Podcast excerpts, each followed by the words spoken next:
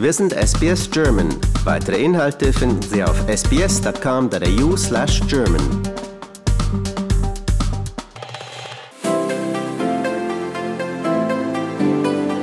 Die German Australian Business Women Association oder kurz GAPWA genannt, lud in Brisbane unter der Schirmherrschaft von GAPWA-Botschafterin Katrin Watson zum Thema Culture, Identity, Career ein.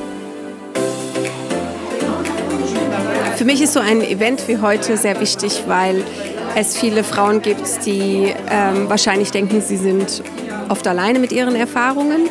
Und ich finde es wichtig, dass man die Möglichkeit hat, sich auszutauschen und so ein bisschen so ein Litmus-Test macht, ob das denn normal ist, was man so erlebt und was man dagegen tun kann. Ein paar Ideen zu bekommen, wie man die natürlichen kulturellen Unterschiede, anstatt sie zu highlighten, vielleicht doch eher in den Hintergrund schiebt und lernt, die als positive Waffe einzusetzen und Leute davon zu überzeugen, dass Cultural Diversity Innovation vorantreibt. Mit Angela Heise und Michalia Birch hatte sich Katrin für eine Paneldiskussion zwei Frauen mit unterschiedlichem kulturellen Hintergrund und beruflichem Werdegang ausgesucht. Michalia is a young Torres Strait Islander woman who is passionate about advocating for Aboriginal and Torres Strait Islander empowerment and inclusion. Mish's professional career includes positions in marketing, government relations, and community engagement. And we have German born Angela, who has built a career specializing in leadership and executive coaching.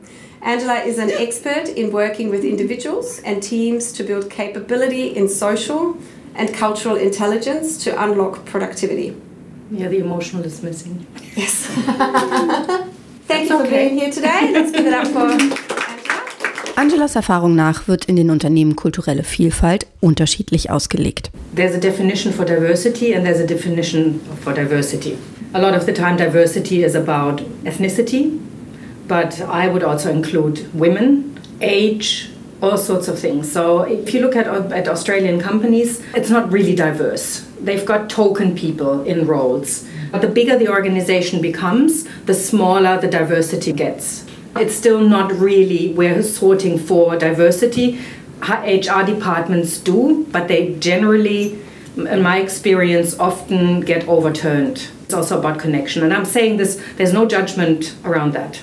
This is what you find all around the world. This is not just Australia. Doch die Corona-Pandemie hatte in dieser Hinsicht auch etwas Gutes. Das Arbeiten von zu Hause bricht die eingefahrene Unternehmenskultur auf. There's a lot of stuff that's happening in, in the sense that, that companies are opening up and they're looking now that especially that people are working from home and work remotely, that some of these criteria of fitting in into a culture that is established sort of falls away because culture starts to come together in a different way. We're starting to open up and diversity becomes something completely different.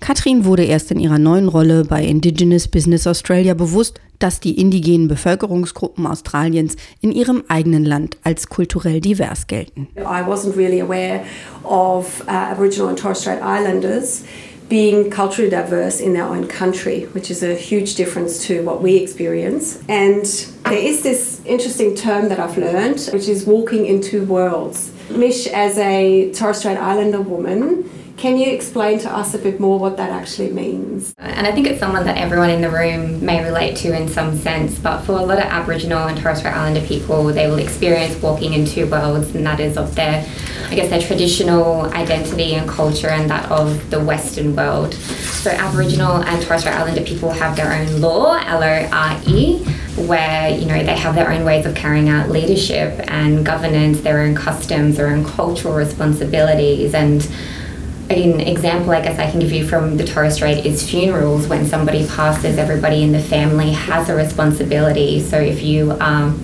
an in-law, what we call the marigeth, it's your responsibility to break that news to the family, to help organise the funeral, do a lot of the heavy lifting because the family is in grieving.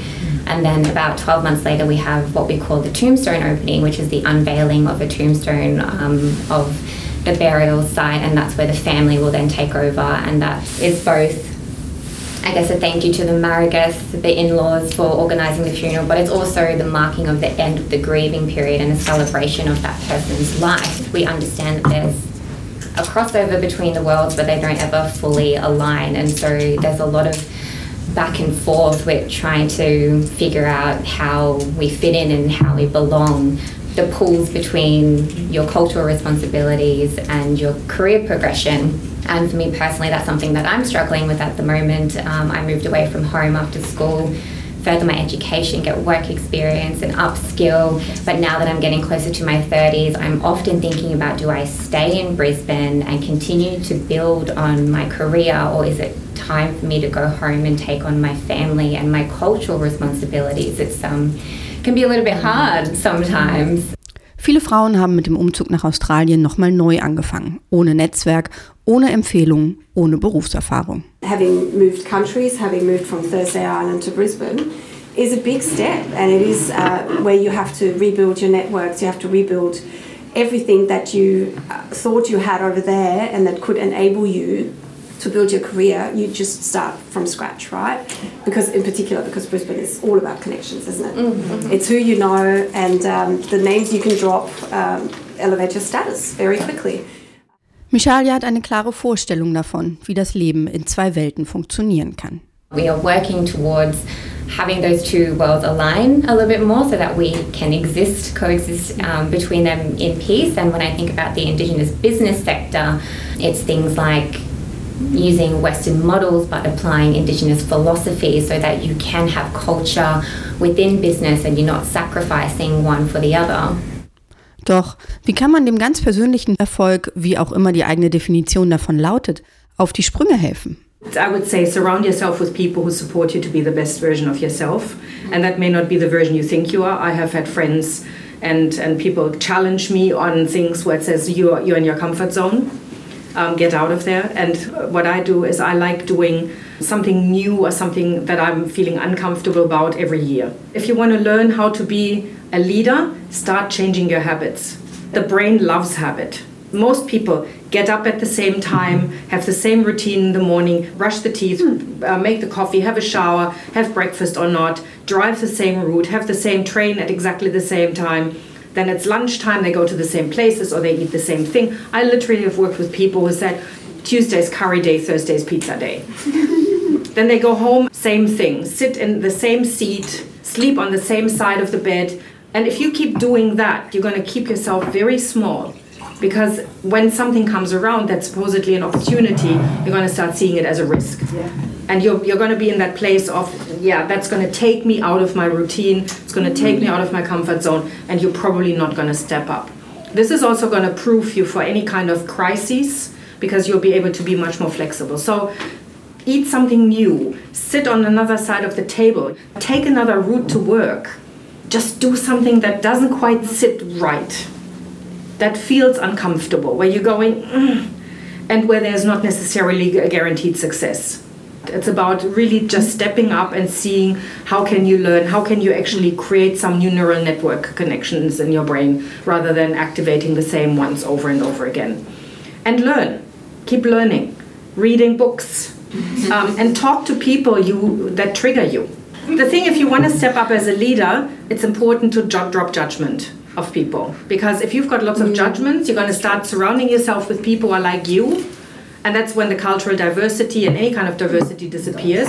There are all sorts of other benefits to it. You know, there's a they, you, you probably start feeling more alive when you do things a little bit differently on a regular basis.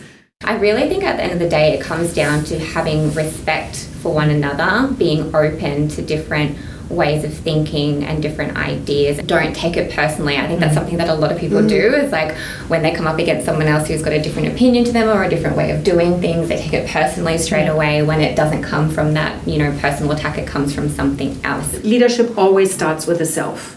If you can lead yourself, you'll be able to lead others. Thanks again to Michelle. Beim anschließenden Networking waren sich die rund 20 Teilnehmerinnen einig, dass das GAPWA-Event ein voller Erfolg war. Ich fand es total klasse, einfach das, das Networking, andere deutsche oder deutsch-australische Frauen kennenzulernen, ähm, auf so einer ja, bisschen mehr Business-Plattform. Also die Kommentare von Angela und Michalia waren wirklich klasse. Also habe mich da sehr gut wiedererkannt. Freue mich drauf, bei zukünftigen Events wieder dabei zu sein. Ja, weil man ganz nett Leute in einem anderen ja, Hintergrund zu treffen. Also ich fand die Gespräche sehr interessant und ich habe mich so in einiges wiedergefunden und für mich war es heute das erste Mal und wenn es weitere Veranstaltungen geben wird, dann werde ich auf jeden Fall wiederkommen.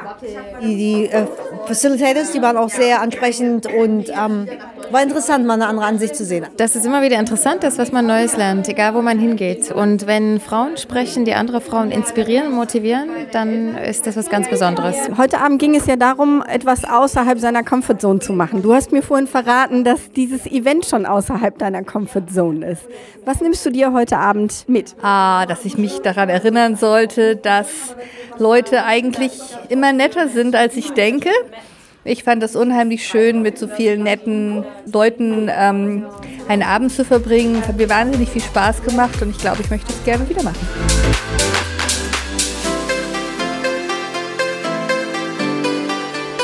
Katharina Lösche für Radio SBS German.